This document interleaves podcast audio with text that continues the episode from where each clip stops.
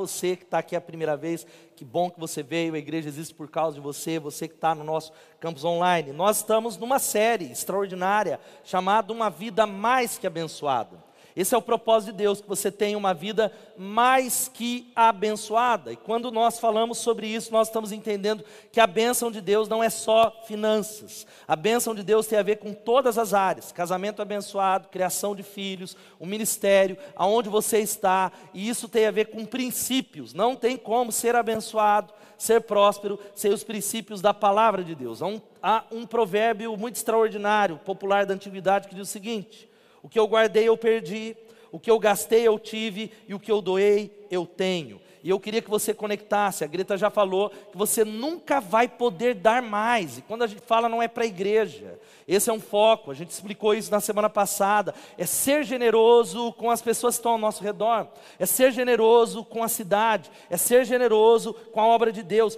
Você nunca poderá dar mais do que Deus te deu. Eu quero relembrar duas chaves de uma vida abençoada. Não é possível, preste atenção.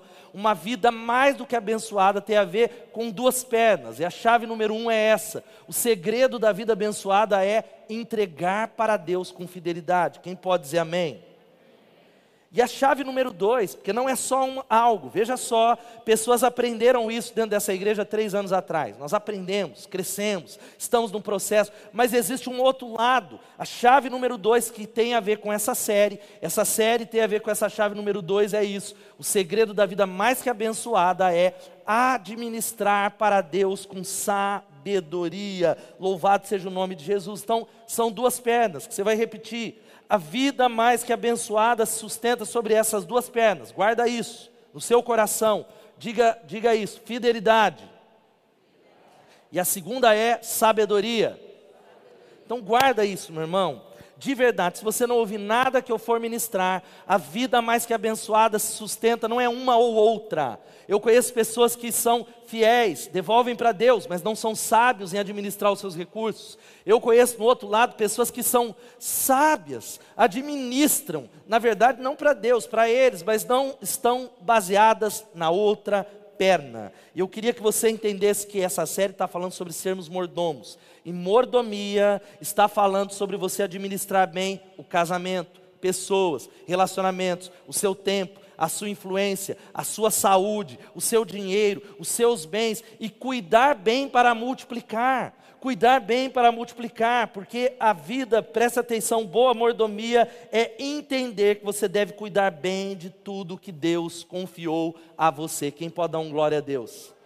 E esse é o entendimento de que tudo que eu tenho não é meu, pertence a Deus. Tudo que eu tenho é fruto da expressão de gratidão de Deus. É Ele que me deu a empresa, é Ele que me deu o meu trabalho, o meu casamento, a minha saúde. A pandemia mostrou que um vírus um vírus imperceptível a olho nu, ele pode matar as pessoas. A nossa vida é como uma poeira, é como o vento, é como a neblina. E sabe o que isso diz para nós? Que nós dependemos de Deus. Nós dependemos dele em nome de Jesus. Você não é o dono, mas sim o administrador para Deus. Vamos repetir essa frase aqui?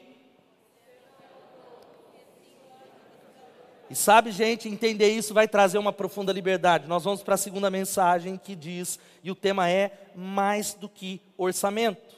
Nós queremos trazer algo prático para você, princípios que vão abençoar a sua vida. E o texto que eu quero que você abra a sua Bíblia, que você se conecte aí. Eu não vou ler ele todo, mas durante toda a palavra eu vou citando Mateus 25, de 14 a 30. Se você tiver com a Bíblia aberta, o smartphone, acompanhe.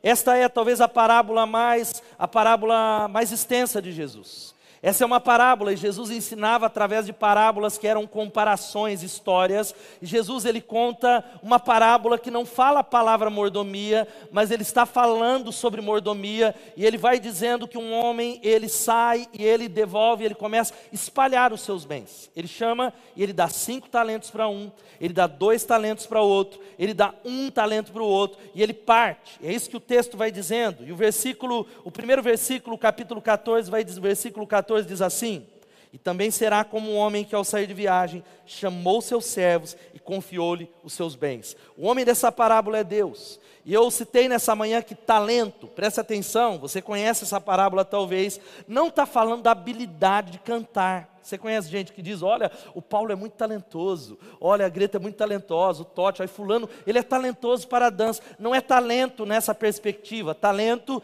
é uma unidade de moeda está falando de dinheiro, está falando de algo que naquela época era mais ou menos um talento, era 35 quilos de prata, que significava um talento, 20 anos de trabalho. Eu sempre li essa parábola achando assim: Deus deu cinco para um, dois para outro, pô, deu um só.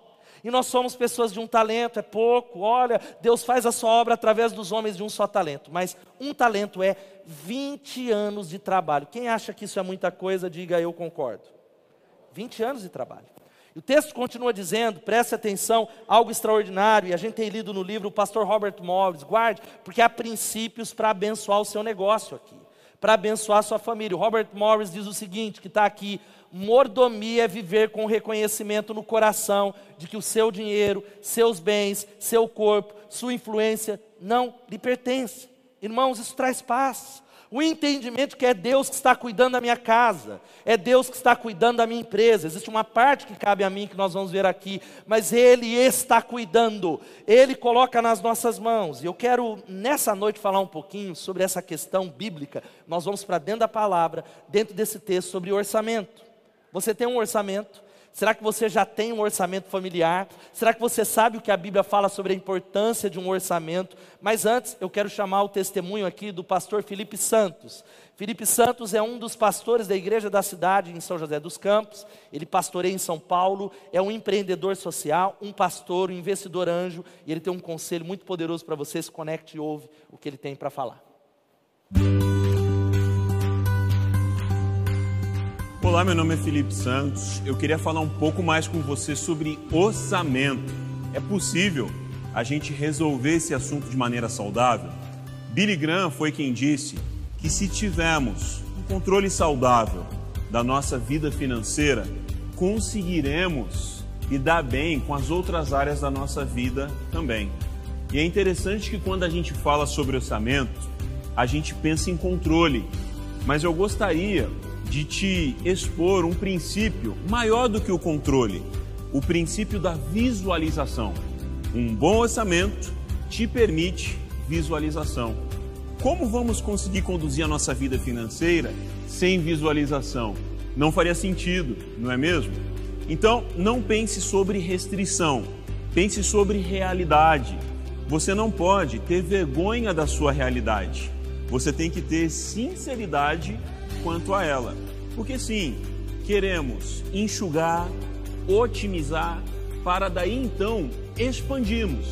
Um bom orçamento aponta para a real oportunidade de expansão. Não conseguiremos expandir sem um bom orçamento. Então, nos tempos em que vivemos, temos muitas ferramentas, opções para otimizarmos e enxugarmos conceito tal como o da questão da posse versus o acesso, por exemplo. Posse versus acesso. Estávamos muito acostumados a ter, comprar, tudo era propriedade, mas hoje temos a questão do acesso que pode otimizar e enxugar o seu orçamento. Quanto a transporte, estadia, facilidades de ferramentas de trabalho, sejam elas tangíveis ou intangíveis. Então, eu gostaria de te encorajar para um bom orçamento como uma plataforma para produzir riqueza. A Bíblia diz em Deuteronômio 8:18: Lembrem-se do Senhor, o seu Deus, pois é ele que lhes dá poder para produzir riqueza. O orçamento não é a chave apenas para economizar, mas é a base para poder construir algo grande, exponencial e que vem da parte de Deus enxugar, otimizar, para daí então expandir. Não é sobre restrição e controle, é sobre visualização e liberdade. Que Deus te abençoe com sabedoria para ter um orçamento ao seu favor. Não um orçamento que vai te governar, mas você que vai governar com um bom orçamento. Deus abençoe. Uau. Aleluia, para aplaudir o Senhor. Presta atenção aqui, eu quero que você guarde isso. Deus quer que você tenha um orçamento, porque é Ele que vai permitir você cumprir o seu propósito de vida. O que Deus tem é através disso. É uma palavra para você, para sua casa, para sua família. O orçamento não é um fim em si mesmo, não é uma lista com dados, é uma ferramenta que Deus permite para você se organizar, para que você seja mais do que abençoado. Eu quero falar antes do conselho do texto quatro coisinhas sobre isso. O orçamento, veja só, ele ajuda você a ser honrado não humilhado. Vamos falar isso? O orçamento ajuda você a ser honrado e não humilhado. Há muitas pessoas humilhadas na praça, devendo, devendo pessoas se escondendo. É, talvez fala, fala que eu não estou, falando para o filho, eu não estou lá, porque ainda não entenderam esse processo. É o que está lá em Lucas 14, 28 a 30. Qual de vocês, se quiser construir uma torre, primeiro não se assenta e calcula o preço, para ver se tem dinheiro suficiente para completá-la? Pois se lançar o alicerce e não for capaz de terminá-la, todos que a virem rirão dele, dizendo: Esse homem começou a construir e não foi capaz de terminar. Segunda coisa é orça, orçamento economiza e não desperdiça. Vamos falar isso? É o que está em Mateus 15, 37. Todos comeram até se fartar e ajuntaram sete cestos cheios de pedaços que sobraram. Nosso exemplo é a formiga. Ela é previdente, ela sabe o que ela tem, o que ela pode, talvez até onde ela pode ir. A primeira pergunta, como vimos na semana passada, não é como eu vou pagar isso, mas se eu preciso disso. Será que isso é um propósito de Deus? Será que é desejo ou necessidade? A terceira coisa é essa: orçamento me ajuda a ser sábio e previdente. Vamos falar isso? E previdente. É talvez a entender algo extraordinário que está lá em Deuteronômio 22, versículo 8. Milhares de anos atrás, 4 mil anos para ser mais preciso, quase, quase 4 mil anos, 3 mil anos. Olha o que diz o texto quando algum de vocês construir uma casa nova, faça um parapeito em torno do terraço, para que não traga sobre a sua casa a culpa pelo derramamento de sangue inocente, caso alguém caia do terraço. A Bíblia já está falando sobre previsão, a Bíblia está falando sobre você planejar e administrar a sua vida, assentar, e é o que nós vamos desafiar a igreja, nós vamos ver no curso. E a quarta coisa é: orçamento e planejamento evitam problemas judiciais. Vamos falar isso? Quantas pessoas estão perdendo a casa? Quantas pessoas estão perdendo os bens porque não é, entenderam alguns conselhos da Bíblia? Primeiro, não seja fiador de pessoas. Talvez com raras exceções, não seja fiador. Há muitas pessoas que emprestam o seu nome deliberadamente porque não sabem dizer não. Pessoas que emprestam o cartão de crédito, o cheque, e eu tenho falado isso e carregado isso comigo. Muitas pessoas me procuram, hoje não mais, dizendo: Olha, é, pastor, me empresta o seu cartão de crédito, me empresta o seu cheque. E não sei, todas as vezes eu fazia uma pergunta crucial, e é, ela era batatas. Eu falava: Por que, que você não tem um cartão de crédito? Por que, que você não tem o cheque? Sabe qual que é a resposta da maioria das pessoas? Ah, porque eu sujei meu nome.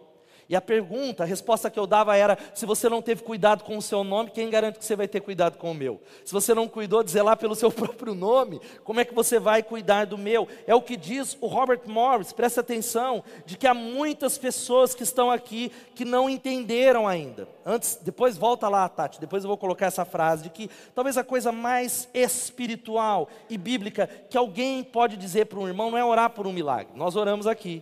A igreja orou. Mas não é orar por um milagre depois que você se endividou, mas é dizer algo para você no nome de Jesus. Faça um planejamento, um orçamento antes de começar. Antes de começar, antes de sair gastando. É o que diz agora assim o Robert Morris. Abundância pode ser um teste de caráter ainda mais duro que a pobreza. Ei, olha aqui para mim. Há muitos de nós que estamos falando, eu não entendo porque Deus não me coloca numa posição maior. Eu não entendo porque tudo que entra na minha casa vai num saco furado. Eu não compreendo porque Deus. E essa palavra, veja só, ela não é só sobre dinheiro. Ela se aplica a qualquer área. Você transfere ela. É sobre mordomia, sobre casamento, sobre filhos. Deus não pode te levar para um novo nível se você não é fiel com aquilo que Ele te deu. Deus não pode te confiar mais uma empresa maior, um casamento mais abençoado, novos relacionamentos, se você não tem sido fiel no pouco. Não importa o quanto você diga, mas eu preciso. Eu já falei que talento era uma forma de medir usada pelos assírios, também pelos romanos, que tem a ver com um talento era 32 quilos de prata, 10 mil denários, 20 anos de trabalho que Deus confiou às pessoas. Veja só, tudo que você tem foi Deus que derramou graça para que você tivesse, em nome de Jesus. Quem pode dar um glória a Deus? Vamos ler de novo o texto de Deuteronômio, capítulo 8, versículo 18. Eu queria que você lesse comigo. Vamos ler todos juntos? Mas lembrem-se do Senhor, do seu Deus, pois é Ele que lhe dá a capacidade de produzir riqueza, confirmando a aliança que jurou aos seus antepassados, conforme hoje se vê. É Deus. Quem pode dar um glória a Deus por isso? É Ele que dá, e nós vamos ver isso né, através da palavra, os princípios, capacidade às pessoas. A cada um de acordo com a sua capacidade, mas você não pode se esquecer. Se esquecer. Lembrem-se do Senhor, do seu Deus, porque é Ele que lhe dá a capacidade. É Ele que dá esse entendimento. Deus não patrocina a sua miséria. Sabe, meu irmão, Deus não patrocina a miséria. Não é Ele que tem pensamentos miseráveis. Ele quer que você seja abundante, grato, e celebre aquilo que Ele te, ele te deu. Então, eu, essa palavra nós vamos agora para algo prático, que diz: para que você tenha mais que um orçamento, guarde isso, anote esses princípios. Em primeiro lugar, celebre aquilo que Deus lhe confiou. Olha aqui para mim, celebre o que Deus lhe confiou. Quem pode dizer amém? Olha o que diz o texto, os versículos 14 e 15. E também será como um homem que, ao sair de viagem, chamou seus servos, confiou-lhe os seus bens. A um deu cinco talentos, a outro deu dois, e a outro um, a cada um de acordo com a sua capacidade. Em seguida, partiu de viagem.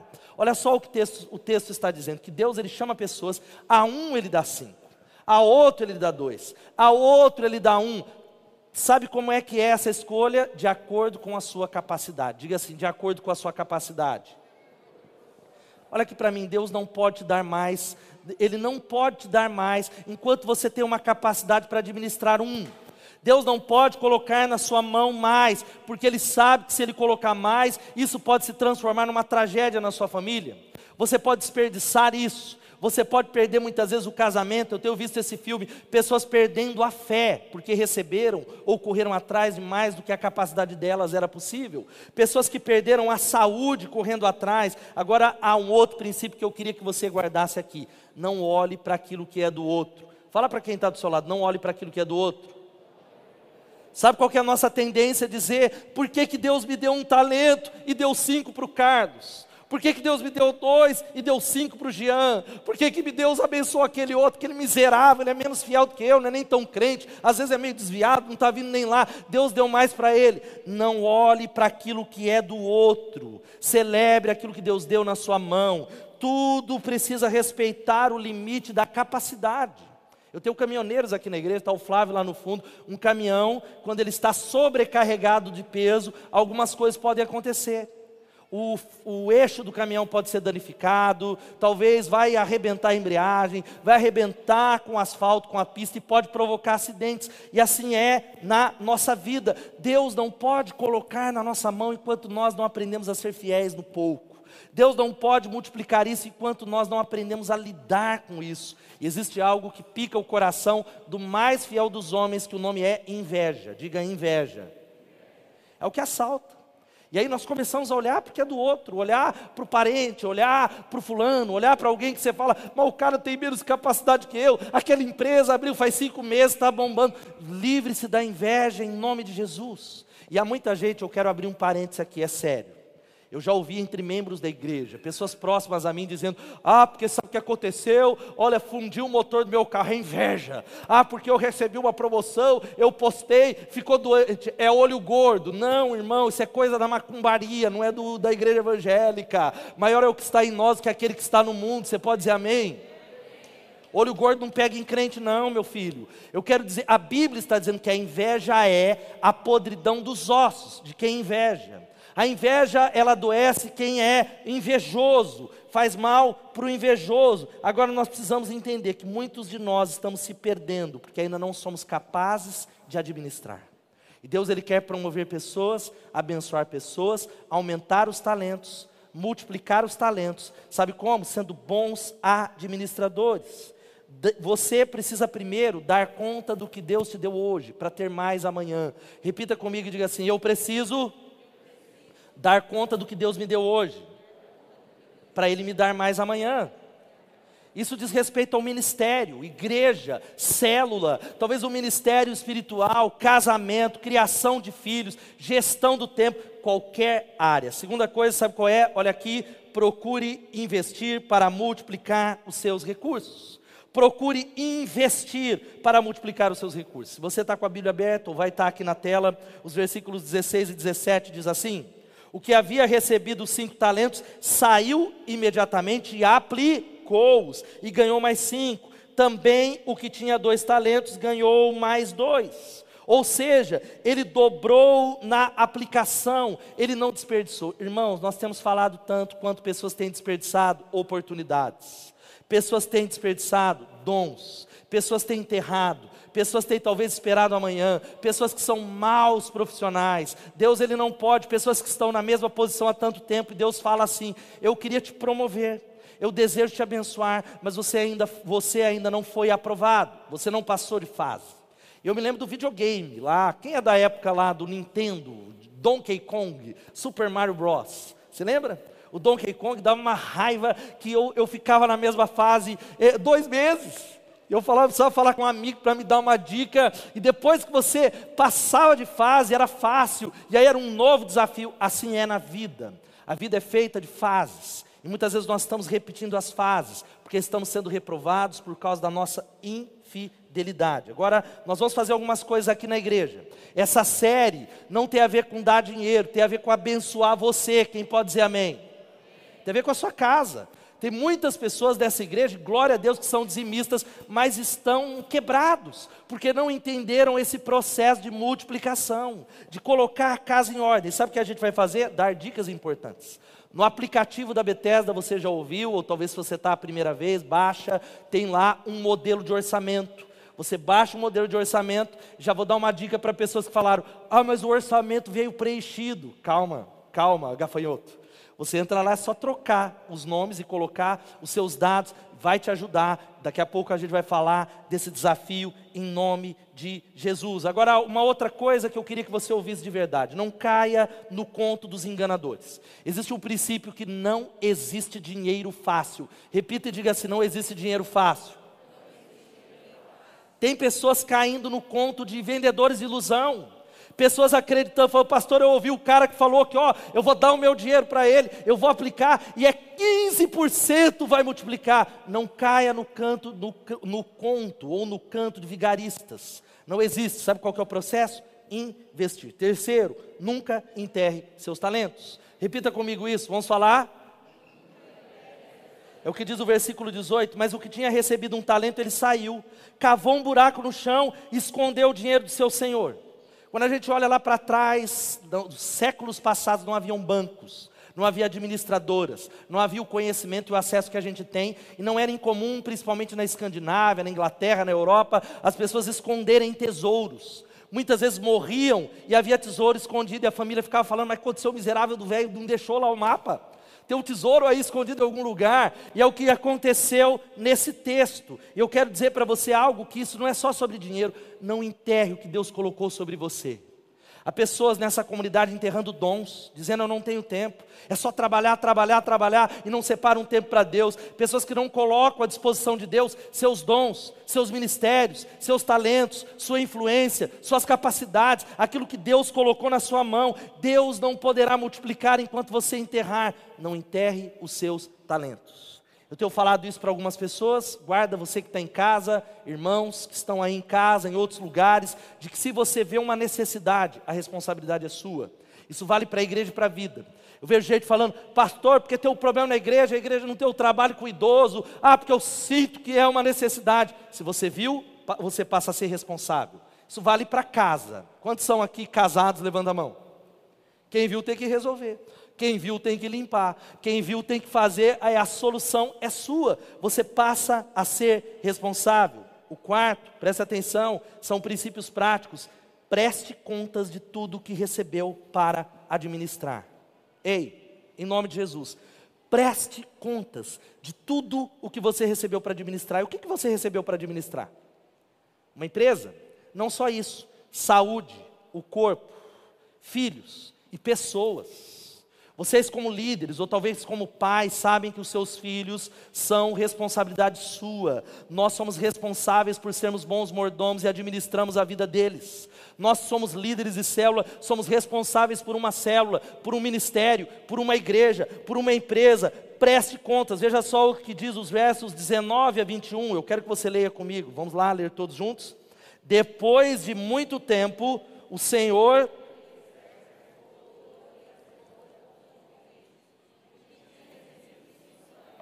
Trouxe os outros cinco e disse: O Senhor me confiou cinco talentos, veja, eu ganhei mais cinco. O Senhor respondeu: Muito bem, servo bom e fiel. Você foi fiel no pouco, eu o porei sobre o muito. Venha e participe da alegria do seu Senhor. Veja só que diz o início do versículo: depois de muito tempo. Repita e diga assim: depois de muito tempo. Sabe o que está falando, meu irmão? Que haverá um dia, isso é escatologia, é a doutrina das últimas coisas. Jesus vai voltar, quem pode dar um glória a Deus? Ele vai voltar, você não está olhando o que está acontecendo no mundo? Você dá uma olhada, eu falei com a Elô, é terremotos no Haiti, é a questão no Afeganistão, é o problema na nossa nação, são tantos problemas. Jesus está à porta, não sei se agora, se daqui 50 anos, se nessa noite, mas vai chegar o dia, depois de muito tempo, que Ele vai chamar você para prestar contas. Ele vai olhar para alguns homens e vai falar: o que é que você fez com o casamento que eu dei para você? O que é que você vai fazer com o filho que eu confiei a você? O que é que você fez com a empresa? Sabe aquela empresa que você trabalhou lá como um funcionário, mas você só reclamou, você só reclamou, você não entendeu que aquilo era o passaporte para a promoção. Eu dei aquilo na sua mão para você multiplicar. Eu coloquei na sua mão para que você acrescentasse. Ele vai voltar para uma prestação de contas. A gente pode não ter dinheiro para dar para as pessoas, mas sabe que a gente tem princípios. Eu falei hoje pela manhã e eu ministrei que Deus tem dado graça, misericórdia dele, abençoado a minha vida, a vida da Elô. Deus tem me abençoado como um pastor, eu me sinto pleno. É óbvio, há muitos sonhos, mas eu não posso desprezar que aonde eu estou é fruto de muito investimento dos meus líderes espirituais. É fruto de muito investimento de igrejas que eram pequenas, mas de homens de Deus que oraram por mim, que me discipularam, que acreditaram, que investiram, e assim é na sua vida. Olha aqui para mim, meu irmão. Há muita gente que cresce e ele muda. Há muita gente que prospera e ele esquece de onde ele saiu. Há muitas pessoas que talvez digam: Eu cheguei com meu esforço, olha, porque ninguém me ajudou. Foram pessoas que me bloquearam. Eu quero dizer que ninguém chega em nenhum lugar sozinho. Sempre há pessoas que abençoam, que pavimentam o caminho, que complementam, em nome de Jesus. Sabe como é o nome disso? Princípio da honra. Aprenda a honrar, lembre dos começos, honre as pessoas que te abençoaram. Nós podemos, nós precisamos entender isso, ser fiel no pouco. Agora, eu falei muito disso. Há pessoas, olha aqui, se essa é uma palavra para você que está em casa, ele, eu já citei, ele não entende que ele está 10 anos rodando no mesmo lugar, porque ele não é fiel onde ele está. E olha o princípio: preste contas do que você recebeu. Diga assim: eu irei prestar contas do que eu recebi. Sabe o que acontece? Você está lá numa empresa, você está de olho na responsabilidade do patrão, falando, ah, porque aquela não concordo, ah, porque eu acho que na igreja devia ser do outro jeito. Irmão, você é responsável para cuidar do que Deus deu para você administrar. Você não é responsável por o que o, outro, o pastor, o chefe, o líder, o marido ou outro. Há muitas pessoas perdendo tempo em ser responsáveis por algo que Deus não deu para ele. Enquanto isso, estão perdendo talento. Preste contas do que Deus deu na sua mão. Gente que fala mal da empresa, cuida daquilo que Deus te deu. Honre aquilo que Deus te deu. Isso é o passaporte. Você lembra de José do Egito? Ele foi fiel na casa do Potifar. Ele foi fiel no calabouço e na cadeia. E foi colocado como segundo maior no reino do Egito. Mas José era o mesmo, seja na casa do Potifar, seja num calabouço, seja numa masmorra, ou seja como grande governador, porque o Senhor era com ele e ele era fiel com aquilo que Deus colocava nas mãos dele, em nome de Jesus. Quem pode dar um glória a Deus? O quinto e penúltimo é invista para construir e multiplicar além de aplicar. Nós vamos falar muito nessa série, queremos trazer para a igreja nesses 40 dias até o dia 26, pessoas que vão dar palestras, dicas nas redes sociais, no YouTube, no Instagram, siga a igreja, falando sobre isso, ajudando, sinalizando, abençoando. Veja só o que diz os versículos 26 e 27. O Senhor respondeu: servo mau e negligente, você sabia que eu colho onde não plantei e junto onde não semeei? Então você devia ter confiado meu dinheiro aos banqueiros, para que quando eu voltasse, o recebesse de volta com juros. Sabe o que isso significa? Deus ele coloca coisas nas nossas mãos para que a gente multiplique, não é só para que agora eu quero, ah, é para mim, é para mim. Não, não, não. É para que a glória pertença a Ele. Você pode dizer amém? Deus dá uma empresa nas mãos de uma pessoa, não é, ah, agora eu quero ter dinheiro, não, é para abençoar uma cidade, é para mudar a circunstância, é para mitigar a injustiça, é para ser um doador, é para crescer, é para mudar a realidade da cidade, do lugar onde você está plantado. Quem pode dar um glória a Deus? E eu sei que há muitas pessoas na nossa igreja que têm ido além, que têm entendido isso. Pela manhã eu não citei, o, Marcelo Vieira, que é o, o, empreendedor, o CEO da AfroChic, entra lá no Instagram, estou indicando lá algo extraordinário, uma ideia fantástica de empreendedorismo social, de mudar a África, de mudar a nação, de trazer um pouco de justiça. E nós estamos agora com o checklist querendo fazer isso. Talvez você fale, pastor, mas o que, que tem a ver? Volta para mim o ponto, Tati, volta lá. O que, que tem a ver investir para construir e multiplicar além de aplicar? Há pessoas que talvez tenham o dinheiro parado lá. Nós precisamos, sabe fazer o quê? Fazer rodar, abençoar, se conectar com pessoas e dizer, talvez o Paulo tenha um negócio, todos já profetizando, Paulo fala, Paulo, eu quero ser um sócio seu. Eu não quero deixar parado. Eu quero abençoar não só a vida dele. Louvado seja o nome de Jesus. Amém ou não? Eu quero chamar agora um testemunho, último testemunho antes do último ponto, do Abraão Oliveira. O Abraão, muitos conhecem, um líder de célula, tem sido uma bênção na vida de pessoas, uma bênção no reino de Deus, um exemplo de um grande administrador do reino de Deus. Nós já vimos esse testemunho no ano passado, mas eu queria que você assistisse e ouvisse o testemunho do Abraão. Olá, Igreja Batista Bethesda, meu nome é Abraão. Hoje eu estou aqui para poder compartilhar com vocês um pouco da minha história, daquilo que Deus tem feito na minha vida financeira. E minha vida financeira começa lá em 2010 e tinha uma condição financeira muito boa né, naquela época. Mas Deus colocou no meu coração um sonho de ter o meu próprio negócio. E isso aconteceu em 2014. Porém, quando eu abri a minha empresa em 2014, as coisas não saíram como eu tinha planejado. Tive vários problemas financeiros e quebrei. Fiquei endividado. Mas em 2016 eu recomecei de novo a minha empresa aqui em Piracicaba. E naquele ano o pastor fez uma oração que foi o seguinte, que Deus levantaria na Bethesda grandes empresários, os quais serviriam tanto a igreja quanto a comunidade. Eu lembro que eu vim aqui na frente e falei assim, Senhor, eu estou indo lá, mas a minha situação não é a que eu gostaria. E, e eu acreditei, eu creio de todo meu coração naquela palavra, naquela oração que o pastor fez. Então chegou 2017, as coisas começaram a mudar eu consegui quitar as minhas dívidas para com os bancos, para com o governo. E então veio 2018, um ano de muita prosperidade. E 2019 também, um início de ano de muita prosperidade, algo que a gente jamais poderia imaginar, mas no summit de 2019 Deus colocou uma outra palavra no meu coração, falando que ele queria que eu saísse da minha sociedade. Então no dia 31 de outubro de 2019, eu saio da minha sociedade, eu deixo 100% da empresa para o meu sócio e começo uma nova empresa. Porém, chega 2020 e o que, que nós temos? Pandemia. Meu coração ficou muito apreensivo e eu falava: Senhor, o que vai ser de mim agora? Porque eu saí de uma, de uma sociedade onde eu estava bem, mas eu cria em uma palavra. E então nós iniciamos 2020 trabalhando muito, acreditando muito que Deus estava no controle de todas as coisas e tivemos um ano muito abençoado, muito próspero. Tudo a prosperidade que Deus tem me dado, os recursos que o Senhor tem proporcionado que eu tenha, é para servir a Deus, ao reino e à igreja. Um ponto importante quando eu falo de ter um coração de servo é nós temos um coração fiel é, em relação aos dízimos e às ofertas, porque isso é o que abre a porta de Deus em nosso favor. Novos desafios estão vindo em 2021. Deus tem proporcionado para a nossa empresa esse ano a abertura da nossa filial em Portugal, algo que seria inimaginável em 2016, né? Eu estar abrindo uma filial em outro país e Deus tem me concedido esse milagre. Então eu queria deixar isso no coração da igreja que Deus ele é o mesmo ontem, ele é o mesmo hoje e será eternamente.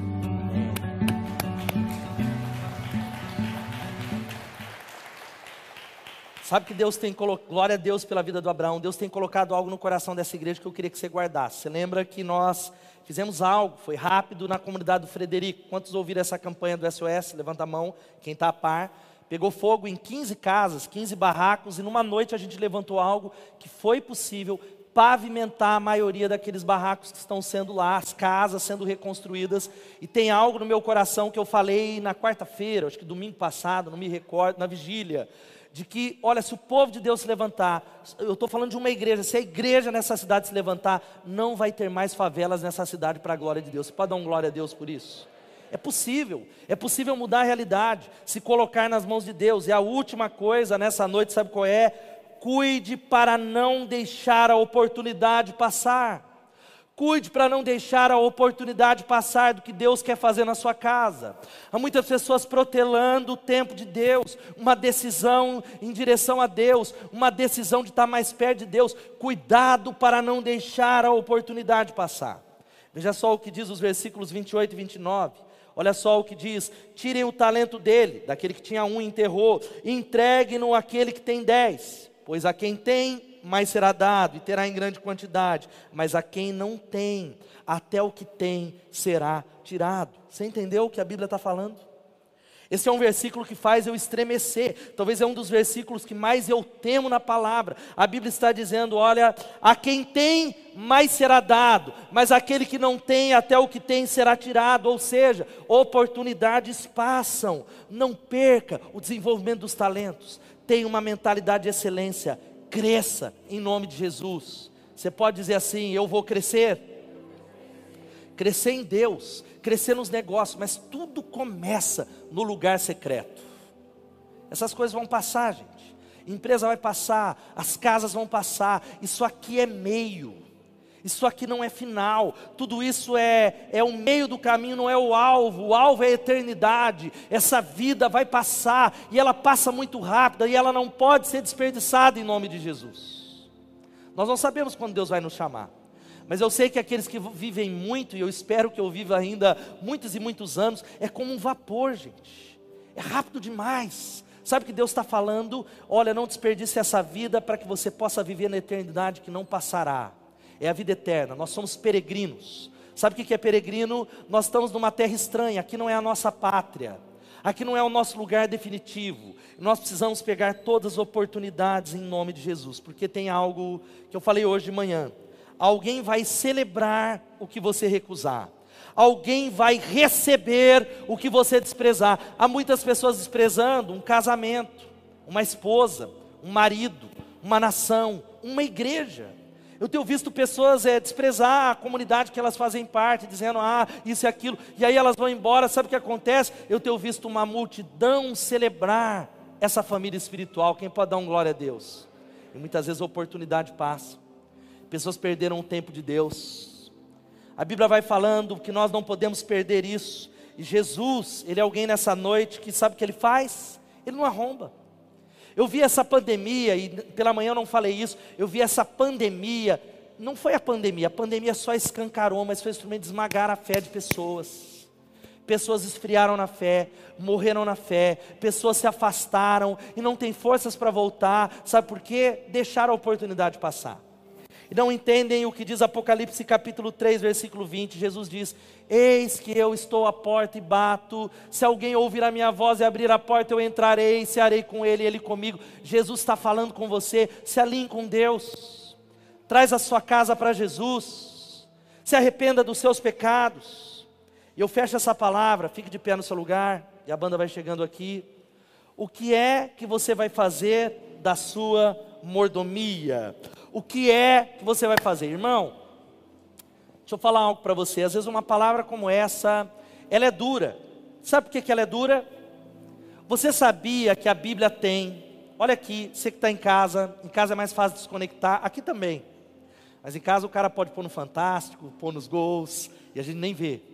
A Bíblia tem 2.115 versículos que falam de administração financeira e 500 que falam de oração. Sabe por quê?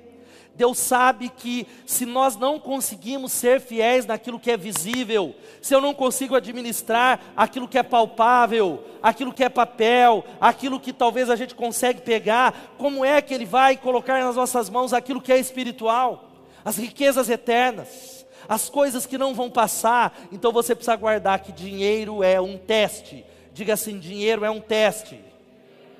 E há muita gente sendo reprovada nas mais variadas áreas. Mas essa palavra, ela é uma palavra que nós não estamos falando disso. O que você vai fazer do casamento, do tempo, do corpo. Precisamos cuidar da saúde. Ano que vem a gente vai fazer uma, um, uma série sobre saúde. Você precisa cuidar da sua saúde. Eu preciso cuidar da minha saúde. Isso é uma palavra de Deus para mim nessa semana que me pegou em cheio cuidar da nossa saúde, dos nossos relacionamentos. Veja o que acontecerá com o administrador inútil no dia da prestação de contas final. Veja só. E lancem fora o servo inútil nas trevas, onde haverá choro e ranger de dentes. E a pergunta que eu faço é: você deseja ser um mordomo fiel? Quantos desejam, digam amém. Você deseja crescer em Deus e administrar melhor? E aí eu fecho com os desafios que a Tati vai colocar aqui e a gente vai orar e terminar o culto. Essa semana o nosso jejum é, começou hoje, doces. Eu já estou vendo o jeito tudo assim, pastor. Tá. Sabe o que é o jejum? O jejum não é. Vai dar dor de cabeça, irmão. Igual foi o café. Ó, foi difícil o café, irmãos. Foi uma tristeza nessa semana ser o café foi um negócio, mas o jejum não é para mudar a Deus, o jejum muda a nossa vida. O jejum é humilhar essa carne em favor de deixar o espírito estar tá conectado. É dizer, Deus, toda vez que eu passo perto de um pudim nessa semana e dói, eu falo, mas Deus, eu estou lembrando que eu preciso orar. É oração santificada. E o desafio para nós nessa semana, sabe qual é? Reúna a sua família, e não é para brigar tem muita família se quebrando, quebrando o pau por causa de dinheiro. Não, é tempo de cura, é tempo de graça, é tempo de vida mais que abençoada. E conversar sobre finanças e orçamento. Essa é a graça de sentar e falar: vamos colocar aqui no papel que a gente gasta. Vamos colocar aqui para que a gente possa ser ampliado em nome de Jesus. E Deus fará uma obra poderosa. E a próxima semana vai ser a terceira mensagem. Sabe qual é a terceira mensagem? Sempre grato e nunca reclamão. E eu quero terminar orando com você. Se você recebe essa palavra, você que está aqui em casa, aplauda o Senhor em nome de Jesus. Abaixa a sua cabeça um minuto, um minutinho. E eu não posso deixar você ser, ir embora, e você que está em casa, sem dar a você a oportunidade de receber Jesus como único e suficiente Salvador. Vai orando, igreja. Há pessoas que estão aqui já, talvez há muito tempo, frequentando, talvez seja a primeira, a segunda vez, ou lá no campus online, mas nessa noite você entende isso. Você nem sabe. Não é você que vai mudar você, mas você diz: eu, eu, eu entendi nessa noite que eu preciso entregar a minha vida para Jesus como meu Senhor e Salvador. Porque tudo tem a ver com o coração tudo tem a ver com mudar o coração. E eu estou nessa noite pedindo a Ele para que mude a minha vida, para que Ele faça uma virada em quem eu sou, de dentro para fora. Se alguém aqui ou no campus online que está entregando a vida a Jesus, levanta a sua mão enquanto a igreja está orando bem alto. Quero reconhecer você. Levanta a sua mão dizendo: Eu estou entregando minha vida, pastor, para Jesus. Levante sua mão, não fique preocupado com quem está aqui. Levanta sua mão como um sinal público de dizer: Eu quero Jesus, eu estou entregando a vida a Jesus. Alguém? Levanta sua mão. Você que está aqui dizendo: Eu estou entregando minha vida a Jesus, pastor. Alguém? Se você está no campus online, tem um QR Code que você pode preencher ou escrever o link dizendo: Eu estou entregando a vida a Jesus. E eu quero orar com você antes da gente terminar. Vamos orar, baixe sua cabeça.